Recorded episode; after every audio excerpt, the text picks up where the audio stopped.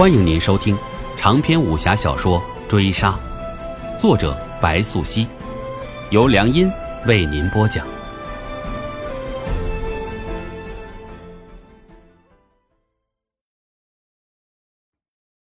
第四十四回，陈哲是被乌兰拽走的，乌兰没有错失大好良机。灵叶倒进血泊的时候，乌兰已偷走一匹马。拉着陈哲奔入林中。此时刚过中午，阳光热辣，陈哲慌忙中裹了一件单衣，二人随后进城，接着直扑醉月楼。乌兰没有惊动韩居，而是通过三姨给陈哲置办了几件行头，就欲匆匆送他离开。陈哲心存感激，面对乌兰的一片深情，心生歉疚。你放心，待我归去家中。必向父母讲来，届时赎了你，定会给你一个名分。说这些做甚？快走吧！你若真想感激我，便留着这条命。将来，哪怕再无可见之日，我也是无怨无悔的。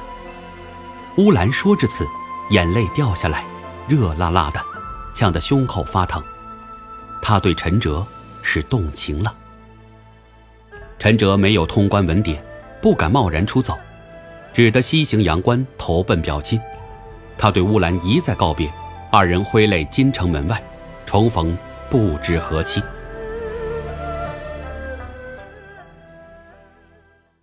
另一边，大刀门内血透三圈，风驰电掣的光影迅速后退，只照耀出两张脸。那艳阳四散如金辉，碧落飞刺如银针，鬼藏的飞刺已不仅是快。更是不透不漏，一眼看去如绽放的银花自他袖中而出，耀眼的可怕。男人的陌刀速度不急，快的有章法，如在身前编织出一张网，可收可放，可扑可守，是玄奥的绝了。双人对峙一刻，已不分伯仲，互知皆不能斩杀彼此，于是打得更加狂肆起来，竟有些事无他物。一个时辰之后。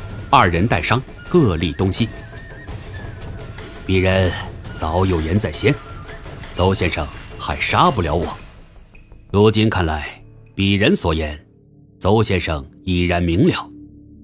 男人开口，将面上黑金拽下，一张西域面孔就印入鬼藏的脸，他今生都不会忘记这张脸。你年轻有为，想要飞黄腾达不是难事。何苦要跟着李林甫？鬼藏一开口，言辞直接，是要拉拢他。哼，李林甫算个什么东西？鄙人不过是替主上完成所愿而已。男人没有回避来历，但口中所言还留有疑点。哦，这么说，你是乌苏米什的人？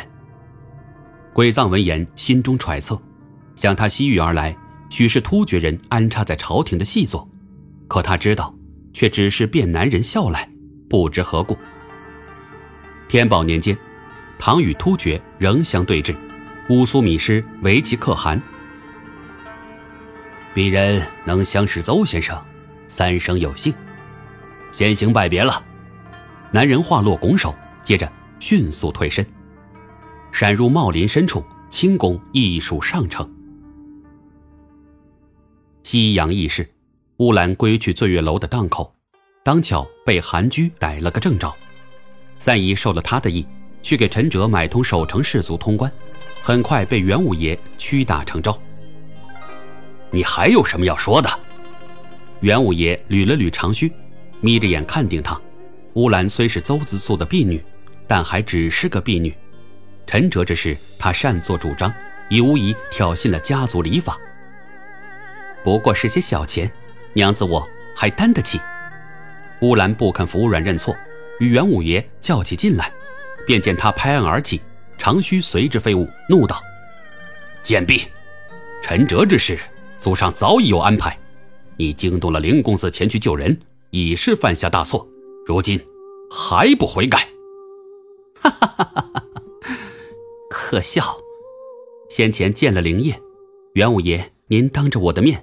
可是对其剑拔弩张，一副欲杀之后快的模样。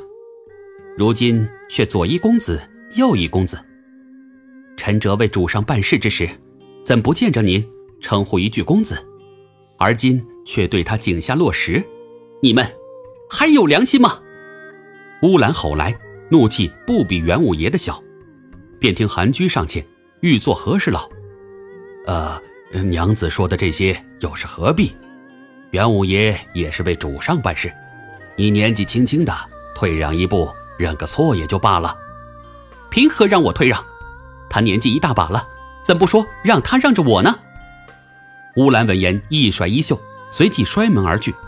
由他而言，韩居与元五爷这一唱一和，不过是仗着自己良民身份，欺辱他一介婢女罢了。此时他心中有恨，气不打一处来，跟着就奔进后院，朝着林幼香而去。阿紫，这是怎么了？一脸怒气。林幼香见了乌兰，先有一礼，接着微笑道：“阿紫奔波一上午，过来喝口水吧。”乌兰听得林幼香如此说来，便压下火气，面上假笑：“我一介小奴，哪敢喝妹妹的水？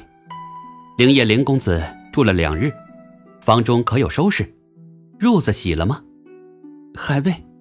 林幼香自知乌兰有意作怪，不敢多生事端，于是咽下委屈，继续道：“妹妹这便去拿了洗了。”此话落，人转身进屋，丝毫不得怠慢。乌兰得见，小退一口鄙夷，接着坐下身来，给自己倒了一杯水。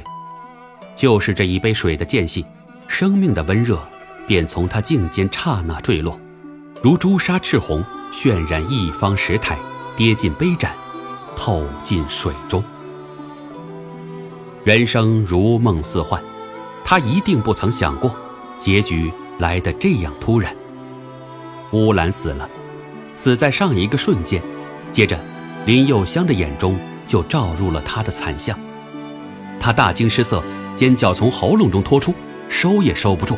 于是，林幼香所见的便是他这人世间的最后一抹光景。他几乎听到大刀穿膛的扑哧声响，他心里很清楚，他是池鱼林木。